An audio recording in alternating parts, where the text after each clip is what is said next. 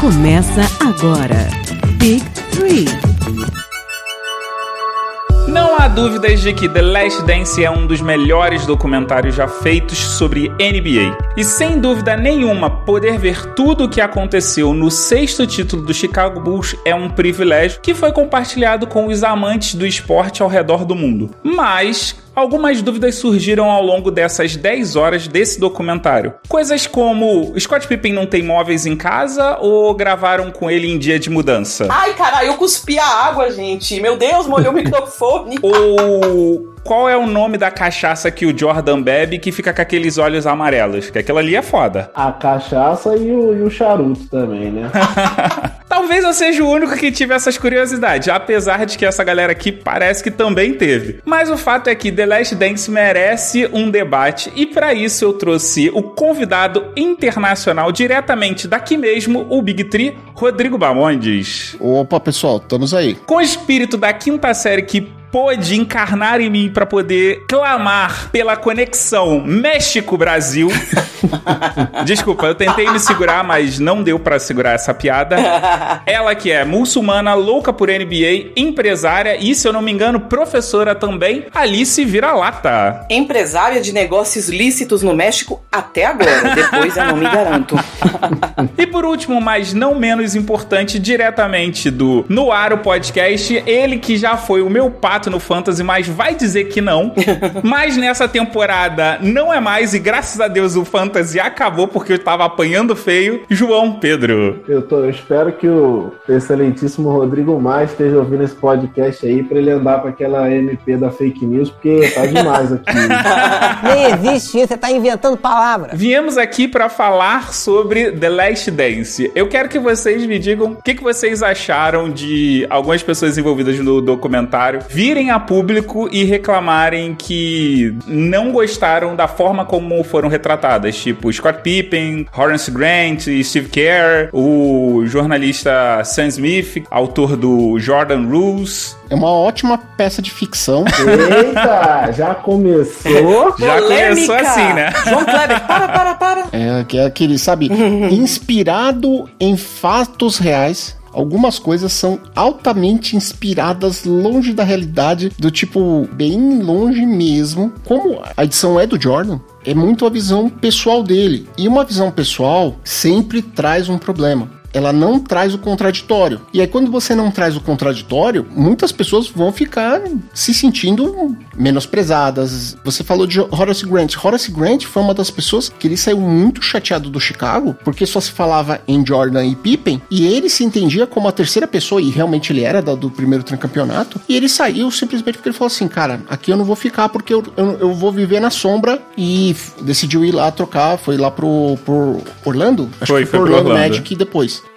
A questão foi, ele só teve um ponto de vista e segundo, a partir do momento que ele decidiu por este ponto de vista, ele vai desagradar muita gente. E como aconteceu mesmo, eu entendo que seria natural, entre aspas, um documentário com essa visão. E a gente também não pode esquecer pra galera que não é tão fanática quanto nós, que é só olhar os créditos de abertura. Você vai ter ESPN, Netflix e NBA Entertainment, além da Mandalay. E a Mandalay é produtora de quem? Do Peter Guber, que é um dos donos dos Warriors. Claro que não é o dono mais vocal, não é o dono que toma as decisões como o Joey Lacob, mas o cara é envolvido com isso, então ele tem uma certa chapa branca. Claro, é um documentário excelente, é o Jason Rehir, que eu tive que ir no, naquele Rick Eisner show para poder ver como é que pronunciava. Então, o seu Jason Rehir, pra gente fazer uma coisa melhorzinha, ele já é um cara escolado, que já vem de documentário de UFC que ele fazia. Então, é como o Bamontes falou, ele tem um pouquinho dessa coisa do chapa branca de se apaixonar pelo personagem personagem, que é uma coisa que acontece muito com documentarista. Esse sócio aí da Mandalay, né, que ele é parcialmente dono do Warriors, ele falou que o próprio Warriors, e na figura do Steve Kerr, ele negou esse acesso aos Warriors, porque ele falou que o estresse dele,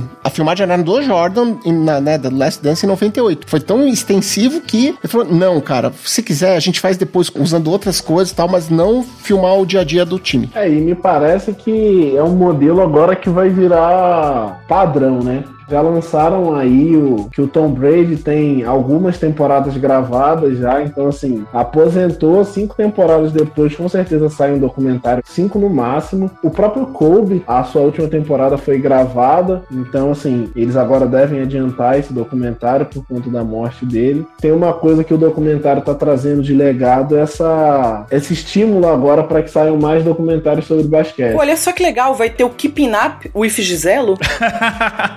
no mundo, foda-se qual é o nome, mas no Brasil vai ser qualquer coisa, o marido da Gisele. É. Ele mesmo já compartilhou um Twitter falando que ele no Brasil é conhecido como Gisele. Não, é, ele sabe, ele sabe. Uma das coisas que fez muita diferença desse documentário para qualquer um dos que vieram antes é o momento. Nós estamos num momento de pandemia que os esportes haviam parado. Então, toda a mídia esportiva norte-americana estava sem assunto quente, algo para se ter o contraditório. A partir dos episódios do Last Dance, como ele foi um- em 10 episódios, né, cinco semanas, isso permitiu à imprensa escavar coisas, requentar notícias, requentar esses conflitos, essas brigas. Então, para a mídia americana foi muito bom porque ocupou a grade. Mas, ô Bamondes, eu fiquei com a impressão que esse documentário ele foi antecipado, ele deveria ser lançado no final da, da temporada, mas como aconteceu a questão da pandemia, então o pessoal trouxe mais pra frente pra poder jogar no momento em que existia uma carência. Pelo menos essa é a impressão que eu tenho, não tem como provar, mas eu acho que ele geraria polêmica de qualquer forma, porque quando o Jordan ele atuou, né, ele voltou da aposentadoria pela segunda vez, muito foi falado e muito da imagem do Jordan foi queimada pela participação dele no Wizards. Apareceu como um cara que era tóxico, como um cara que era escroto, que era babaca e ao ver esse documentário, você percebe alguns traços disso. Por exemplo, o primeiro, o segundo episódio me mostra muito isso. Eu acho, e eu queria a opinião de vocês a respeito dele não ter interferido no salário do Scott Pippen. Porque assim, se você tem um cara que você vira e fala assim: olha, o Michael Jordan não seria nada sem o Scott Pippen. Você é o Batman e você não teria nada na sua vida, você não seria o que você foi se não fosse o seu Robin. E aí o seu Robin tá sendo mal pago pra caralho e você fala: foda-se, foi uma escolha sua. questão do Scott Pippen, tem um lado que o Jordan talvez pudesse conversar, negociar esse tipo de coisa. E entendo que nesse ponto ele falhou. Entendo que do lado do Scott Pippen, pensando em todo o histórico dele de família, fez muito sentido o que ele fez. Sim. No caso dele foi assim, cara, fechou o acordo, sendo que o próprio empresário dele falou: não faça isso. Foi. Certo? Verdade. E aí foi um erro dele. Ou seu empresário, você confia no seu empresário, você troca de empresário. Faz sentido. Desculpa, você não faz uma coisa dessas. Ah, com certeza. Então, assim, vamos separar os dois momentos. Um é a responsabilidade do Pippen pela própria carreira e de confiar no seu empresário, o outro do Jordan. Então, assim, acho que o Jordan deveria ter conversado, acho que o Pippen fez besteira e muitas das coisas, assim, claramente transparecendo no próprio documentário é que o dono do, do Bulls com o Jerry Cross era o policial bonzinho e o policial malzinho. Então, o dono do time ficava sempre de bonzinho e quem fazia o trabalho sujo era o Jerry Cross de fazer os contratos, assim, aviltantes. Tanto era isso que o próprio documentário fala. O Jordan, quando ele foi pra fazer a parte de, jogar beisebol, que era também do dono do, do Chicago Bulls, ele teve um pagamento muito bom, porque o dono do Chicago Bulls, ele pagava um negócio assim, é, é mais do, do que os jogadores do Bulls que estavam em atividade. E aí, pra ele ser, tipo, reserva lá na- na- no time de beisebol. Tem uma coisa ali que era do Jerry Cross, do dono do Bulls, que é, fica nítido isso, que acontecia e o cara, na verdade, era só o cara que traz a notícia ruim, sabe? Deixa o outro ser o odiado, deixa o cara ser o, o cara que sofre bullying do- dentro do ônibus do Bulls, que todo mundo tá com raiva dele, mas no final das contas, ele também tava seguindo ordens. E dá pra se perceber muito isso, que muita coisa que aconteceu ali era o dono do Bulls. E esse cara saiu ileso. É, mas a- o meu ponto é que assim, por mais que o dono do Bulls chegue e fala, olha, negocia contrato comigo e depois não vem reclamar, é o Jordan. Se o Jordan chega e fala assim, olha, eu quero que você renegocie porque esse contrato ele não é um contrato legal ou faz alguma outra coisa aí pra compensar ele. O que eu achei que foi palcuzice do, do Jordan foi o fato dele, olha, você fez uma péssima escolha. Sendo que o cara é, tipo, o melhor amigo dele, por assim dizer. E eu ainda tenho a impressão que se o Scott Pippen não tivesse feito esse contrato merda, dificilmente a gente teria um segundo tricampeonato. Claro, isso é uma suposição, mas João e Alice podem falar. O que eu acho, e já, já entra agora, a gente vai abrir a can of worms, tá? a gente vai abrir a latinha de minhoca, né? Porque o que eu acho, assim, de um ponto do documentário que eu não gostei, mas foi coisa da gente, dos espectadores, é que todo mundo, não sei porquê, começou a comparação do Jordan com o LeBron. É aquela história, gente, LeBron é um cara legal, o que estraga o fã-clube. É, era inevitável, não, era, era inevitável, era inevitável. E há quem diga que isso foi até um aviso do Jordan pra não me esqueçam, né? Exato. É, mas é aquela história assim, cara, eu não sei se foi Mark Medina, um desses jornalistas estrelas até falou que, porra, o problema são os stands, são os fãs doidos, porque aí começou aquele paradigma, né, de que Jerry Krause, como o Bamondes botou muito bem, era o cara que fazia o trabalho sujo, o Jordan é o malvadão e o LeBron é esse anjo de candura. Então eu falo, é pra galera que chegou pegando ele não sei em que time, porque no Miami ele foi vocal quando ele tirou o Beasley. E vocês lembram que o Beasley ganhava no mano a mano dele. Aí a galera vai dizer, é, tá de sacanagem, a muçulmana não, não é não. Gente, se vocês só conhecem o Beasley doido que trocou os shorts dos Lakers, vão ver a carreira dele. A carreira dele universitária e quando ele foi pro Miami. Era uma grande aposta, mas por causa, né, de muito 4 e 20 na vida dele, é um cara que não teve estrutura familiar, então. Então, o LeBron também aprontou muito lá no Miami, tanto que o Beasley saiu de lá. Não sei porque gerou essas comparações e também parece que o Jason Hain fez um documentário para ter essas tretas, pra gente colocar o voodoo no Jerry Krause, e foi muito bem pontuado aí pelo Bamundes, falo de novo, que era o bad cop e o good cop, ele o presidente, e para talvez salvar uma imagem, pô, o LeBron treta com todo o técnico, gente, o Ty Lue tava vomitando sangue em 2016, lá no Cleveland, e com eles ganhando de tanto estresse, foi lá pros Lakers, demitiu o Luke Walton, então eu acho que toda estrela hoje, eu não gosto de comparação, porque para mim Jordan não se compara com ninguém, não se compara com Kobe, não se compara com LeBron, são tempos diferentes, estilos diferentes, mas parece que o Jason queria essa polêmica. Sim. Ele fez aquele documentário muito bem feito, mas Nelson Rubens, porque ele é um cara, gente, que fazia documentário das lutas do UFC famosas. Sim. Ele chegou a fazer acho que uns 10 mini documentários de UFC e lá é treta pura, Danny White, cafetão, mafioso, então ele gosta. E faz todo sentido, já que o documentário era pra ser passado na ESPN, era pra gerar bis em cima de coisas do basquete, como o Mogli mesmo falou. A ideia disso aí era pra ser lançado na intertemporada. Uma coisa é você lançar na intertemporada com o beisebol rolando. Ah, tem NFL, tem outras coisas acontecendo. Você tem outras notícias. Por exemplo, foi a troca do LeBron pelo Lakers, gerou tanta notícia na época que o basquete continuou sendo a principal notícia, mesmo com a NFL rolando, que era algo assim, quando entra a NFL, Acabou. parece que os outros esportes somem. É. Verdade. E aí, o Adam Silver ficou até feliz porque ele tava tendo notícias e tava mantendo o bis. Então, NBA parada, outras ligas paradas. Você lançou um documentário de esporte, foi o dia inteiro.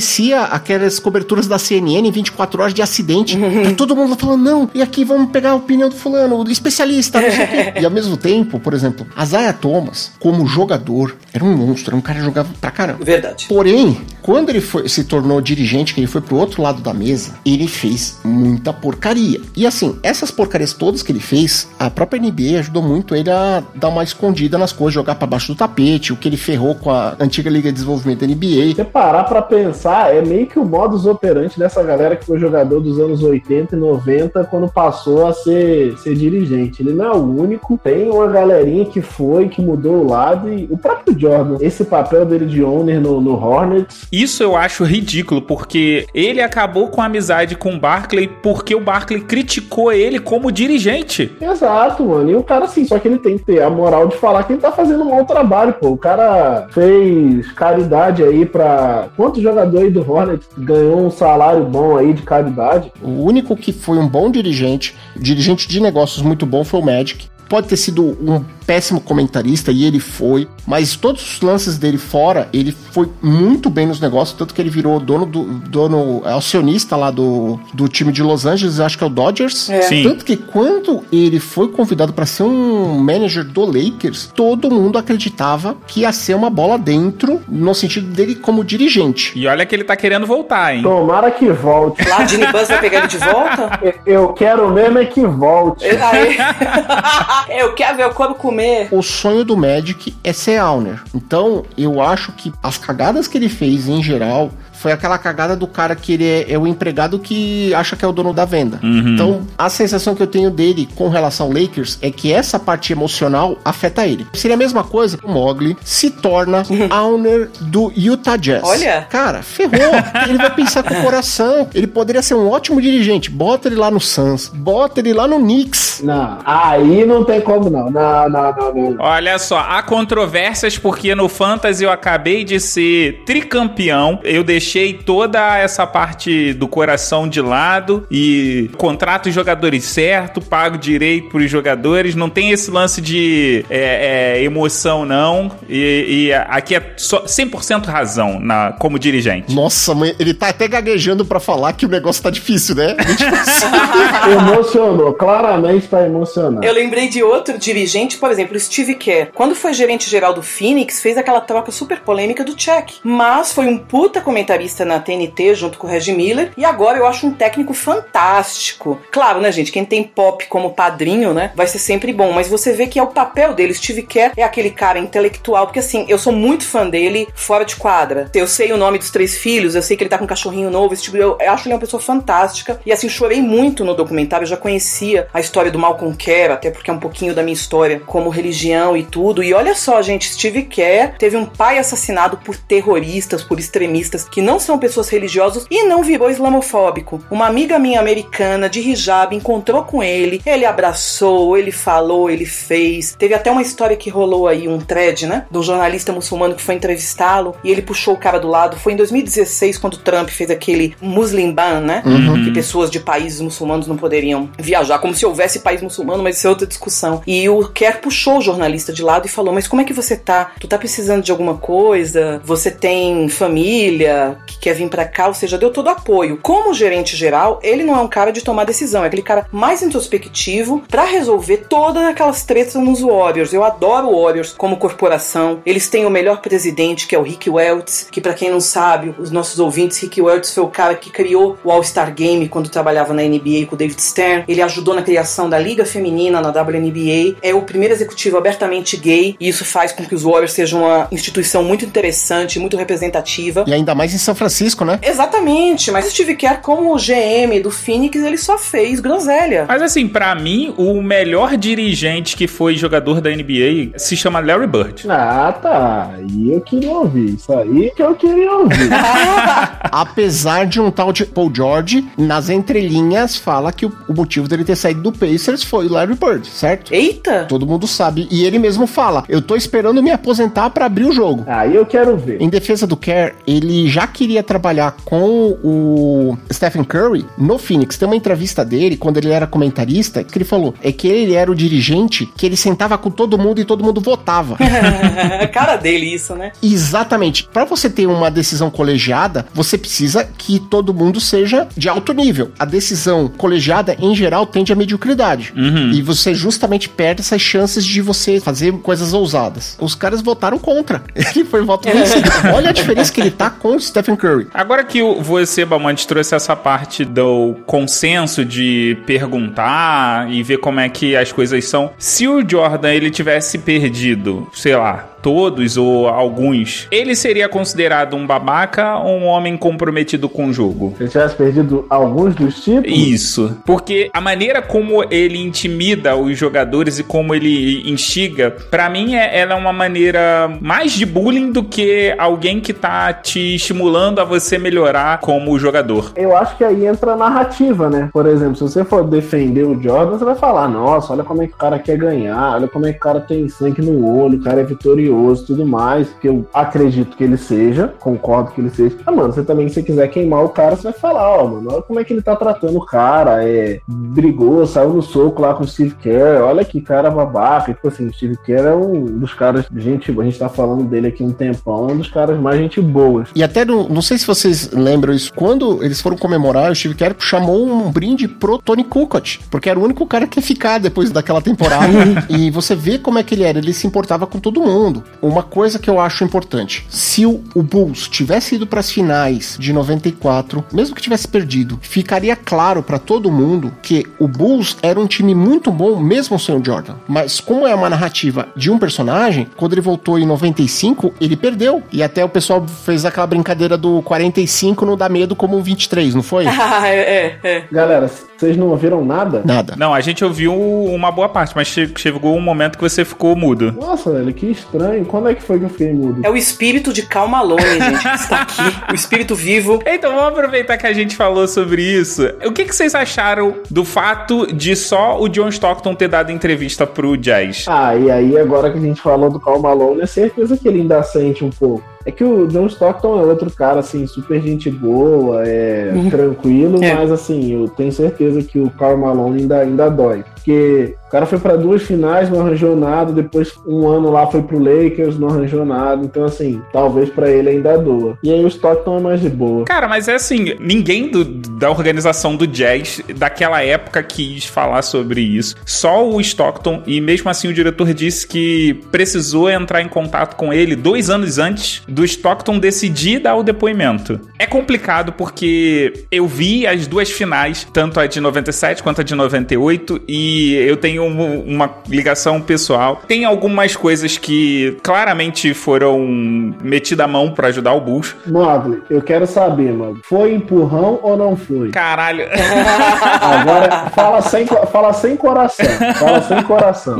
parte de mim acha que foi empurrão, mas a outra parte, a parte mais racional, acha que aquilo ali é uma jogada normal de, de jogo. O que eu fico puto é porque, assim, você teve um shot clock violation do Bulls de dois pontos, que foi dado, e claramente tem filmagem hoje, tem foto do momento que a bola tá saindo da mão, eu acho que é do Jordan mesmo, e que o cronômetro já tinha zerado, mas a arbitragem dá os dois pontos pro Bulls. E você tem uma cesta de três pro Jazz, que é claramente a bola tá no ar, faltando 0,1 segundos que o, o, o Jazz converteu e não foi dado os três pontos pro Jazz. Ou seja, você tem aí uma diferença, um gap de cinco pontos. E um gap de cinco pontos são cinco pontos que podem mudar o jogo. E dependendo do momento em que você tem essa reação, muda o psicológico. No ano de 97, o Jazz não estava tão bem.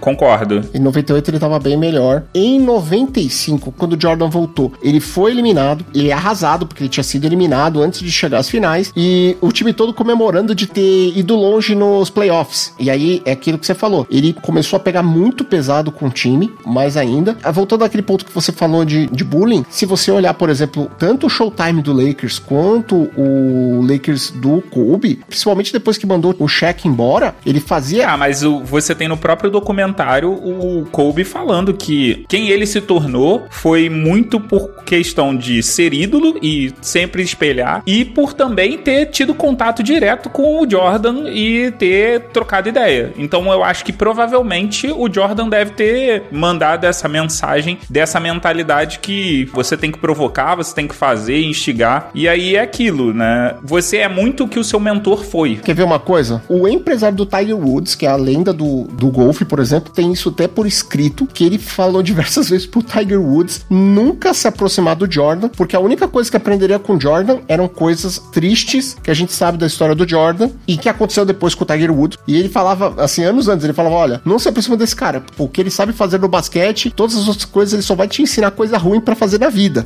Mas, por exemplo, o Jordan não influenciou o Magic, foi o contrário. Tanto a mentalidade do Magic quanto a mentalidade do Isaiah Thomas, que vieram antes do Jordan, eu via o Bulls muito mais como uma continuidade da mentalidade do Detroit Pistons, de ser um time casca grossa pra caramba, que aguenta porrada. Nossa. O, o Bill Lambier no, no. Detroit, ele chegava, ele só faltava dar um pilão na pessoa. Nossa, esse aí batia até na mãe. Eu ia falar isso.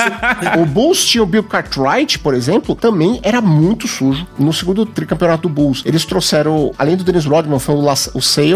O Salley. Eles eram uns caras assim. O cara pula e dá aquela cotovelada na, na costela pro cara não respirar e coisas desse naipe super gostosas de fazer, né? Agora, o que eu achava legal é que eles respeitavam técnicos. Sim, eles sim. respeitavam o anterior e, assim, pagavam o maior pau pro Phil Jackson. Phil Jackson foi um grande mentor, como foi mentor do Kobe lá nos Lakers, né? Não vou citar determinadas pessoas que já citei que tem problemas com técnicos com o rapaz em questão. Eu sinto que a Alice tem uma birrinha com, com o Brom Brom. Não, mas eu, é a birrinha do Brom Brom que eu tenho com esse sinal dos técnicos. Por exemplo, tem uns vídeos, vocês podem pegar lá no YouTube, que é o Graham Bessinger. Ele é um repórter muito engraçado, que ele fala de esporte, que ele tá todo pintado, assim, ele fica parecendo o Pablo do Qual é a Música, de tanta maquiagem, mas ele é um cara muito legal. E ele fez uma série de entrevistas com o Coach K, porque eu sou sofredora dos Knicks. Mas, por favor, não E cações. sou Duke, até morrer. Sou mais fanática pela Duke do que. Só que eu sou uma pessoa legal, tá? Do que pelos Knicks. Faz sentido você gostar mais de Duke do que do Knicks.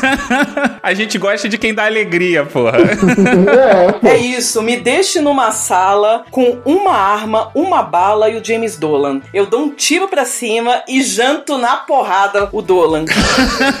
Você não pode moer o James Dolan na porrada. Não, não pode ter prazer nessas coisas. Você não pode ter prazer com a dor, assim. Mas aí não é um prazer com a dor, aí tá liberando a franquia desse monstro. Porque assim, 80% dos problemas do Knicks começam por ali. 50 tons de laranja e azul, gente.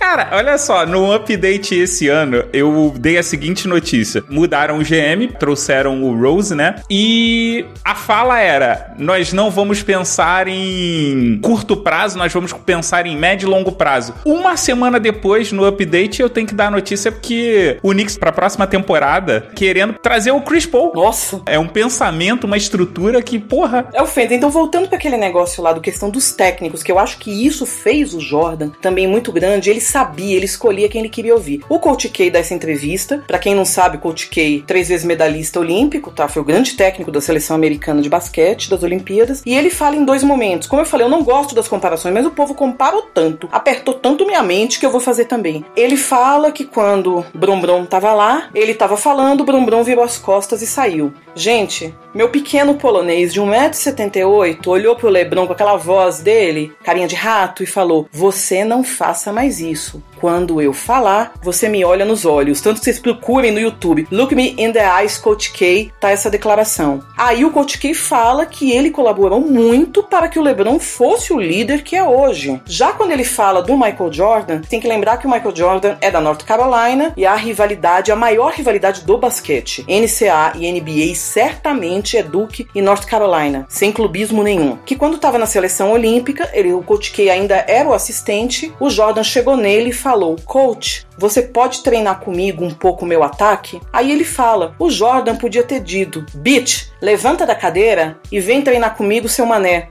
Mas ele não falou isso, ou seja, ele quis quebrar o gelo de uma relação anterior que tinha de uma rivalidade que não era direta, mas uma rivalidade institucional. Então, uma coisa que eu acho que faz o Jordan grande, fez o Kobe grande, e eu acho que o LeBron tem que acertar isso lá na terapeuta dele, é essa questão de confiar no técnico certo. Pô, mas aí a gente vai combinar Pô, também. quando você tem um Pat Riley, um Coach K, entendeu? Exato, mas o cara não teve isso, pô. Os técnicos do LeBron, nossa, não compara. Não, mas é assim, você tem um técnico que você acha que não é o técnico ideal. O LeBron chegou um momento pra Cleveland, na verdade, quando ele chegou, ele já tinha muito o que mandar. Depois de umas quatro, cinco temporadas, ele já mandava naquele time ali inteiro. Então ele tinha condição de chegar no técnico, no dono da franquia, no GM e falar: "Olha, eu não quero aquele técnico, eu quero fulano de tal". A questão é que em todos os lugares que o LeBron foi, você tem uma rusga sempre com os técnicos. Eu, particularmente, quando o Eric Spoelstra foi campeão pela primeira vez, não acho que ele era o excelente treinador que ele é hoje em dia. Ele evoluiu bastante. Claro. Mas ele sabia muito mais e era nítido quanto o LeBron decidia o momento que ele queria acreditar. E quando chegava no momento final que tava, sei lá,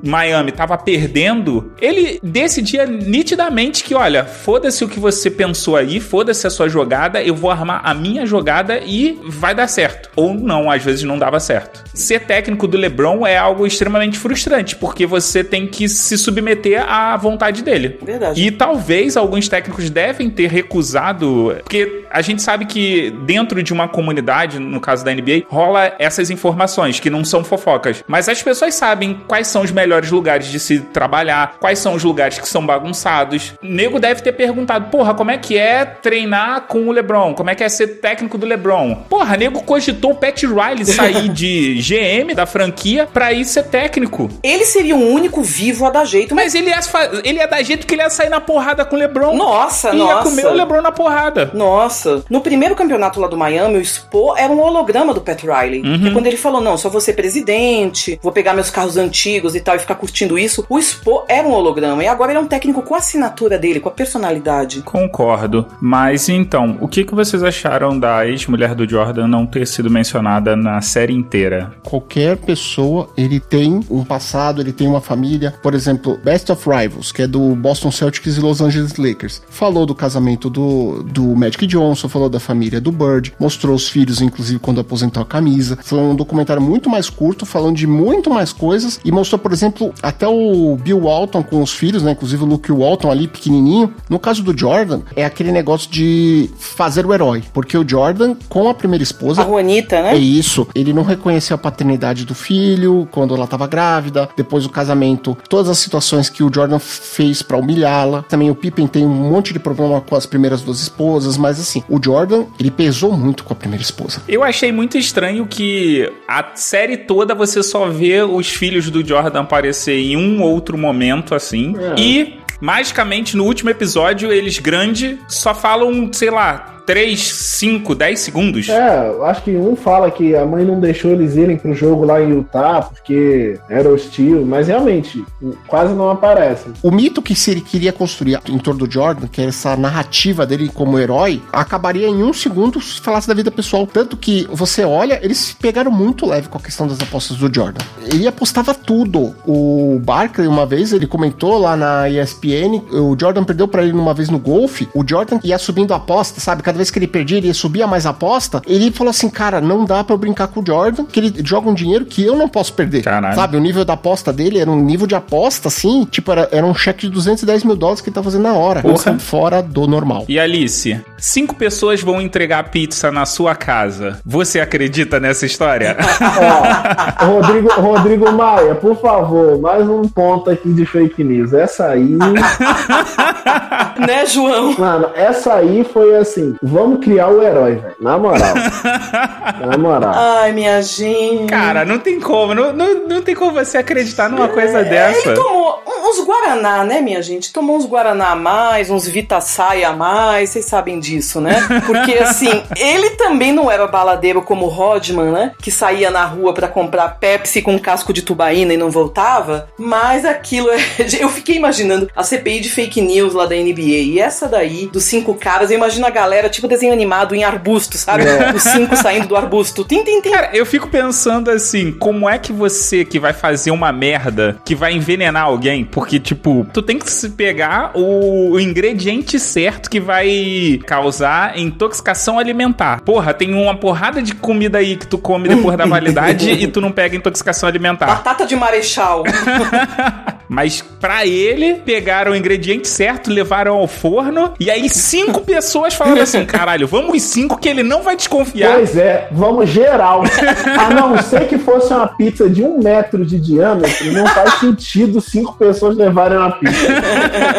É, basta ver a história da dor de cabeça do Scott Pippen, que ele tava com aquela. É enxaqueca, né? Isso, o modo como ele tratou aquilo e o modo como ele se tratou nessa questão da, da intoxicação alimentar. O Scott Pippen, como o Mogli comentou, ele era o braço direito. Ele era o cara que permitiu ao Jordan, minimamente, competir em alto nível, porque senão ele poderia ser mais um desses jogadores simplesmente que todo mundo fala da NBA, mas que passou sem títulos e daqui a 10 anos se esquece. É, verdade. Quantos jogadores sensacionais a gente já viu, mas que infelizmente eles saíram da liga sem um anel e hoje mal se fala neles. Inclusive nessa questão do documentário, o Jordan poderia ter tratado diferente o Scott Pippen em relação ao que ele fez nesse caso aí da intoxicação alimentar. Eu fiquei com a impressão que foi alguma coisa que aconteceu que pode ter sido intoxicação alimentar, ou como o pessoal cogitou que, como o Utah, você tem a parte alta e a parte baixa. Teve vários relatos também falando que ele tava sem camisa, com janela aberta, isso, aquilo, outro. Ele pode ter pego uma pequena gripe, ou o que eu mais acredito que foi uma leve intoxicação, que conforme ele foi jogando, foi suando, foi desidratando. Pode ter sido também cachaça essa porra. Ah, também acho. viu? Ressaca. Também acho. O cara tava tomando Gatorade o dia inteiro. Porra, você vai suando, você vai botando a tua cachaça pra fora. Chega uma hora que tu fica no zero a zero. E quem já tomou cachaça braba sabe que no dia seguinte dá piriri. Principalmente, por exemplo, cerveja, né? Uhum. Ah, mano, assim, pra mim é só construção de uma narrativa, sabe? Tipo, o que, que vai pesar mais? Imagina, ele chegar lá, o jogo da gripe, aí gripe, como o Mogli falou, ah, Utah tem toda a geografia, o cara sem camisa, janela aberta, pum, gripou, e aí acontece, o cara fez um jogo animal, ó, imagina como é que fica. Ah, não, porque aí eu fui jogar numa cidade, os caras tentaram me envenenar pra eu não jogar, eu sou o principal jogador do time, e aí ainda joguei, fui lá e fiz 50 pontos. Sabe como muda a narrativa, como ele vira muito mais herói? E é o que a gente tá falando desde o início. É. O cara fez o documentário pra visão dele, mano. João chegou num ponto legal. Porque assim, não faz sentido algum o cara fazer um documentário aqui do último, da última vez que eu fui campeão e vou falar aqui verdades que podem acabar com a minha imagem. Eu não veria ele fazendo isso. É, ele é um documentário feito pra ser herói. O Exatamente. João tocou, acho que no ponto maravilhoso, porque é que nem quando tentam aproximar essas pessoas sobre-humanas da gente, reles vigaristas vagabundos. É que nem quando se conta que o Alexander Fleming falou, partiu férias, não lavou as lâminas e brotou penicilina e tal. Não é isso, o cara tava pesquisando. Então é como o João tocou num ponto maravilhoso, sabe? Que é chegar na narrativa do herói, gente. Isso já vem de literatura medieval, né? Que a gente aprendia. Mas vem cá, não seria mais interessante se ele botasse uma coisa mais próxima do crível? Pensa comigo, essa é da pizza é 98, correto? Uhum. Então, pensa, mano, torcedor de Utah já tava bolado porque tinha perdido no ano anterior. Aí o cara veio pra cidade. Mano, não vamos dar chance pro cara. Pensa assim, faz chance de ouro. Ligou, o cara ligou pra pizzaria, ah, eu quero uma pizza. Ah, não, ainda tem isso. Ele ligou e deu o nome dele. É, Michael Jordan. É, pois é, não, velho. Aí é isso aqui pra mim, é esses pontos que a gente vê que não faz sentido. Imagina, mano, cidade que todo mundo na cidade te odeia, você vai ligar, ó, aqui é o Michael Jordan, você pode me dar uma pizza? Ah, mano.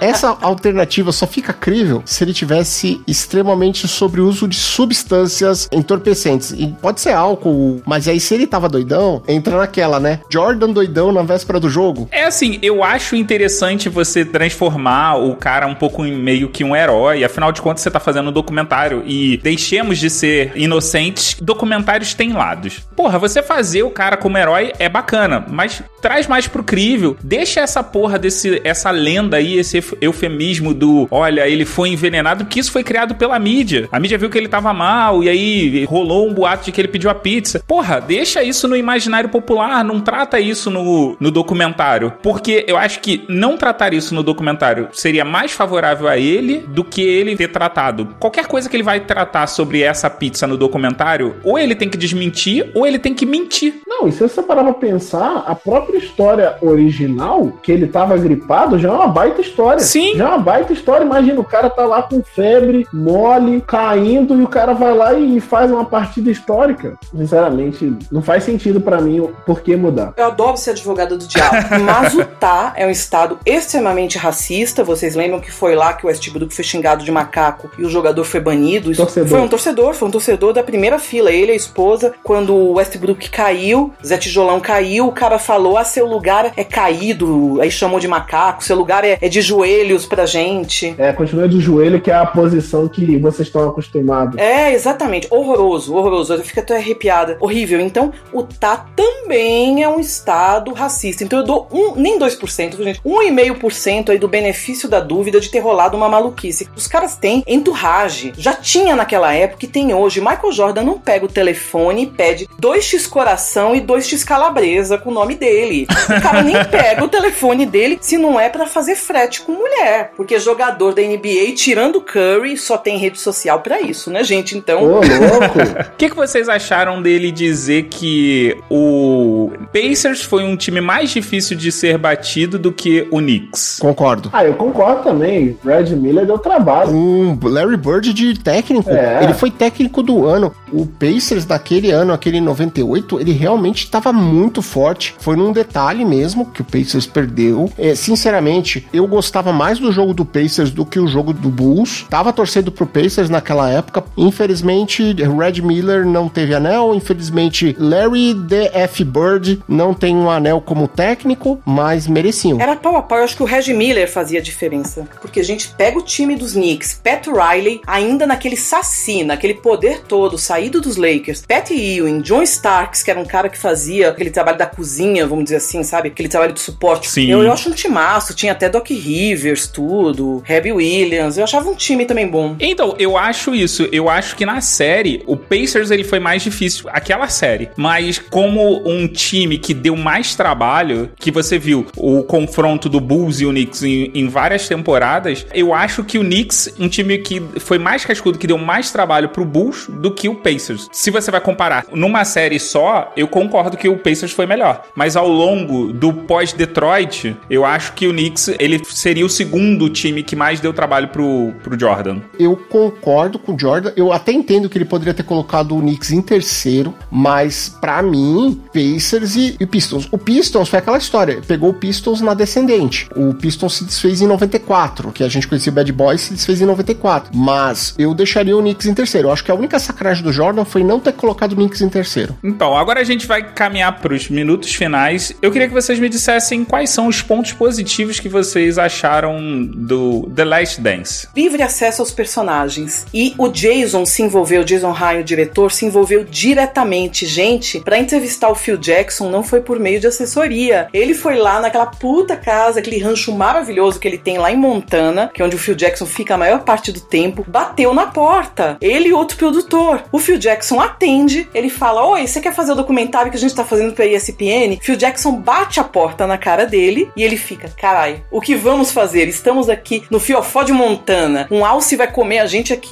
Depois de três minutos, o Phil Jackson atende o telefone com uma das filhas dele e fala: Tudo bem, vamos falar. Minha filha já sabia do documentário. Então o Jason se envolveu corpo a corpo com isso. Eu acho que é um ponto positivo do documentário e que fez até que um cara como o Jordan abrisse, um ídolo como ele, abrisse muito a vida. Um ponto positivo, é, acho que a gente comentou no início, foi essa antecipação do documentário, né? Que a princípio não ia sair agora, mas nesse cenário de pandemia que a gente estava, todo mundo com saudade de esporte, ter a possibilidade de ter visto esse documentário, que eu fiz minhas críticas aqui, mas assim, não dá pra dizer que foi mal feito ou que não agradou. Agradou, mas sim, sabendo olhar dos dois lados. Eu acho que assim, apesar da gente ter as nossas críticas aqui, todo mundo partilha do mesmo sentimento do João. É um ótimo documentário, é um documentário que veio suprir uma carência que a gente tava de esporte e é muito bem feito. Em termos do que o documentário almejava, que é criar discórdia e gerar notícias. Quer dizer, eu gerei toda um- uma rede de pessoas falando sobre o tema, conversando disso em redes sociais, YouTube, Instagram, pessoa perguntando, aí falando se o, o time do Bulls de 98 ganharia do Golden State Warriors, se ganharia do não sei o que. Teve gente que fez uma do Westbrook. E nisso ele funcionou. O objetivo dele era causar toda essa disputa e ajudou muito a muita gente correr atrás do, do passado. Tanto que muita gente só conhecia o Charles Barkley como comentarista da ESPN. Nem sabiam que ele era jogador, Nossa. que ele havia sido jogador. Imagina. Nossa! Só que esse aí é um ponto que é positivo pro, pra essa galera, né? Sei lá, a gente fala aqui de Charles Barkley, a gente fala do Carlo Malone, fala do John Stockton, que são às vezes caras que, pra galera que acompanha agora mais de agora, não é um cara que tinha um high profile, que todo mundo sabe que são ídolos, mas que, como você falou, às vezes só conhecia porque o cara era comentarista, porque apareceu em alguma coisa. Aí é bom porque esses caras voltam a ter o nome ventilado, mas assim, é um grande problema porque no documentário todos eles aparecem apanhando pro Michael Jordan. Muitos contemporâneos, jogadores que jogaram nessa época, sempre falam que John Stockton era um dos caras mais difíceis de se marcar da liga. Cara, eu ainda acho um ultraje. Ele... Eu vou falar nos pontos negativos, mas é, tem um pouco disso de trazer de volta aquela essência dos anos 80, anos 90. Pra quem viveu aquela época, tipo, é, é você mergulhar de cabeça e reviver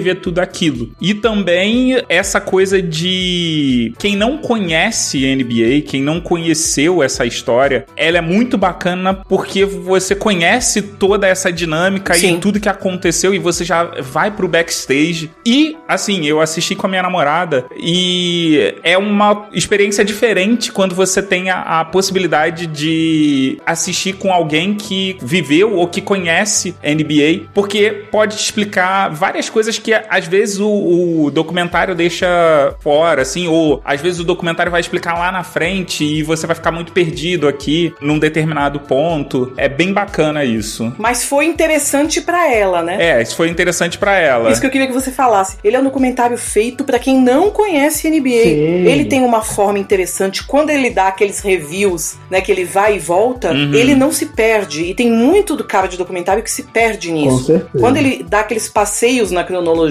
ele é muito bom nisso. Foi muito bem feita essa parte, realmente. Com certeza, e é muito legal porque eu gostei de ver aquela final do Bulls e, e Phoenix, cara. Como eu torci pro Phoenix, como eu gostava do Kevin Johnson, como eu gostava do Charles Barkley, aquela partida de 41 pontos pra cada um. 42. Cara, foi, foi sensacional. Eu achava naquele ano o Barkley realmente igualou o Jordan. Tanto que eu comprei um tênis, um par de tênis, eu comprei numa loja e eu negociei pra levar um pôster do Barkley que tinha lá. Do Bar Barkley contra o Godzilla.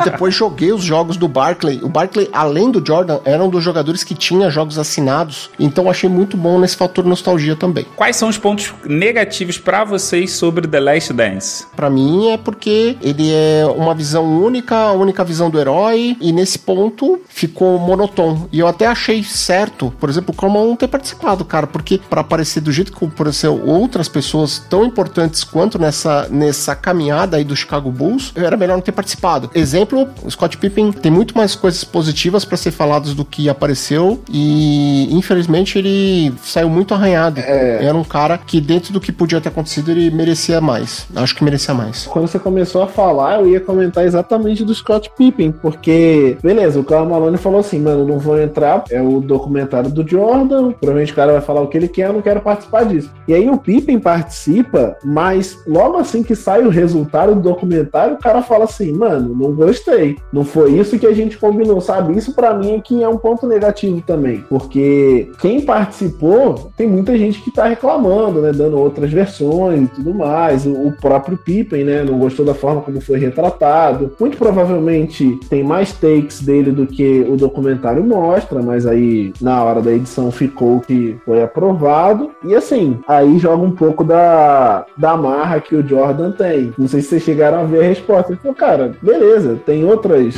outras versões, façam seus documentários. É, o problema é que não é o primeiro e não tem a relevância que o dele tem. Exato, é, e ele sabe disso, ele sabe disso. É isso, ele tem a narrativa. Se o Jordan não tivesse afetado a edição e a visão fosse única e exclusivamente do diretor, o Jordan até poderia se eximir e falar: olha, cara, foi a visão do diretor. É. Mas não, cara, o Jordan ficou com ele na ilha de edição. Esse documentário ele demorou tanto tempo pra ser liberado porque precisava de um acordo de todo mundo pra poder sair. E aí, pelo que eu entendi, a NBA entrou nessa negociação aí, fez um acordo com o Jordan. Provavelmente esse acordo o Jordan iria dar a palavra final sobre a edição e os outros jogadores já tinham meio que dado o aval pra sair o, o documentário. Ele só tinha seis episódios prontos em janeiro. Quando eu vi o Jason Ryan dando essa entrevista, eu voltei três vezes que eu falei, o cara não tá falando isso. Então foi muito também, às vezes, montado correndo. Pra mim, o ponto negativo, apesar de eu gostar do Rodman, da figura dele, a história toda, eu deixaria o Rodman com um episódio e faria um sobre o Tony Kukoc, gente. Merecia. Ele merecia um episódio, o Tony. O Tony Kukoc foi escolha do Jerry Krause, que era o desafeto. Exato. Então você pode perceber todo o ódio destilado. É. Eu não sei se vocês escutaram a entrevista do Bill Lambier depois, mas eu curto muito o Bill Lambier, que pelo menos ele, ele abraça o ódio dele. Ele mantém as convicções dele, o ódio dele, com todos os erros que ele tem. Nesse ponto ele é autêntico, cara. Ele não fica, ai, eu deveria ter ido pro Dream Team. Isso aí mancha minha carreira. E não sei o que. É a única coisa que faltou pra mim.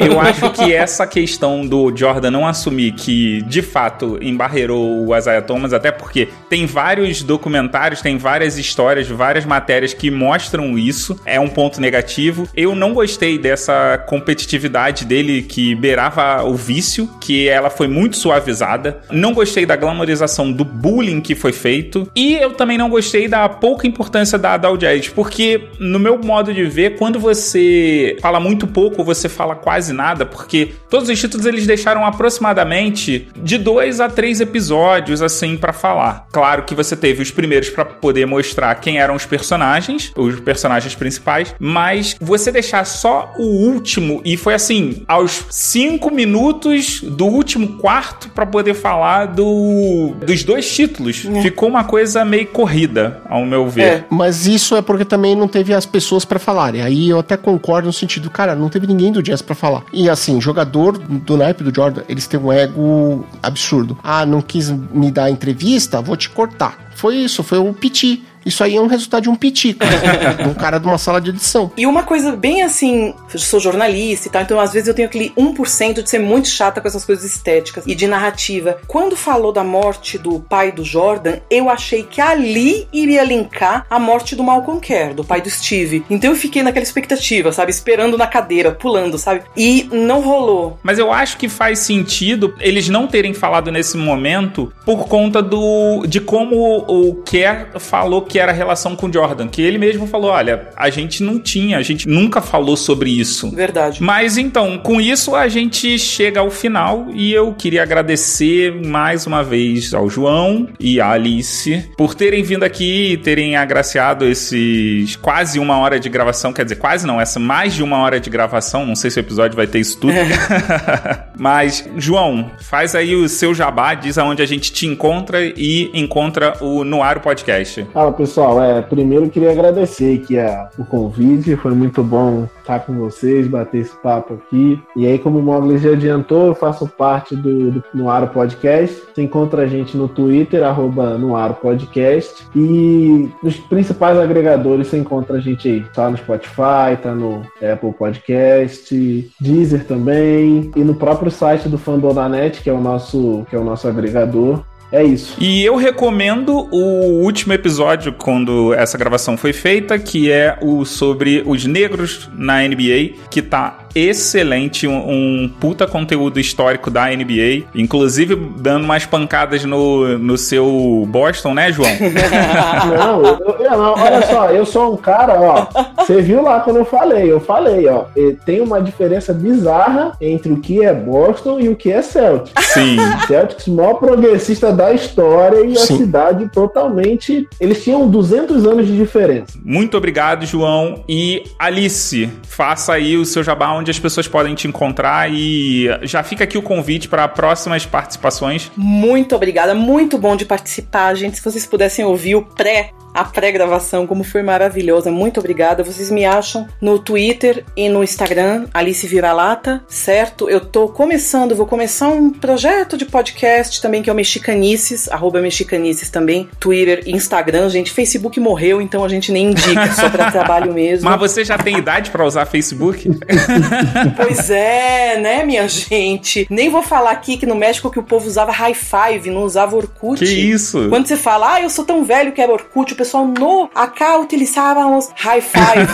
Enfim, gente, vão lá, acompanha Alice Vira lá, tá muito conteúdo de entretenimento, só que não. E meninos, obrigada pelo convite. Passou demais, assim, de um dia bom. Assim, foi muito bom. Nós é que agradecemos. E, Bamonde, se o ouvinte quiser encontrar a gente, ele acha o Big Tree aonde? No bigtree.com.br, Nossas redes sociais, você se lembra? no Twitter ou no Instagram, no arroba BigTreeBR, BIG3BR de Brasil. E se você quiser contribuir e ajudar com seu rico dinheirinho para esse podcast aqui, você pode ser um padrinho nosso em padrim.com.br barra BigTree. E você pode ouvir a gente em qualquer agregador de podcast, além de Deezer, iTunes, Google Podcast e Spotify. Eu vou nessa e tchau. Tchau, tchau, gente. Tchau. Valeu, pessoal. Tchau.